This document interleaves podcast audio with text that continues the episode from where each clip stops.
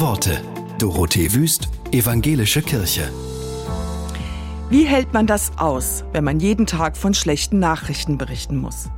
Der Tagesschausprecher Konstantin Schreiber erzählt dazu von seinen Erfahrungen aus Syrien.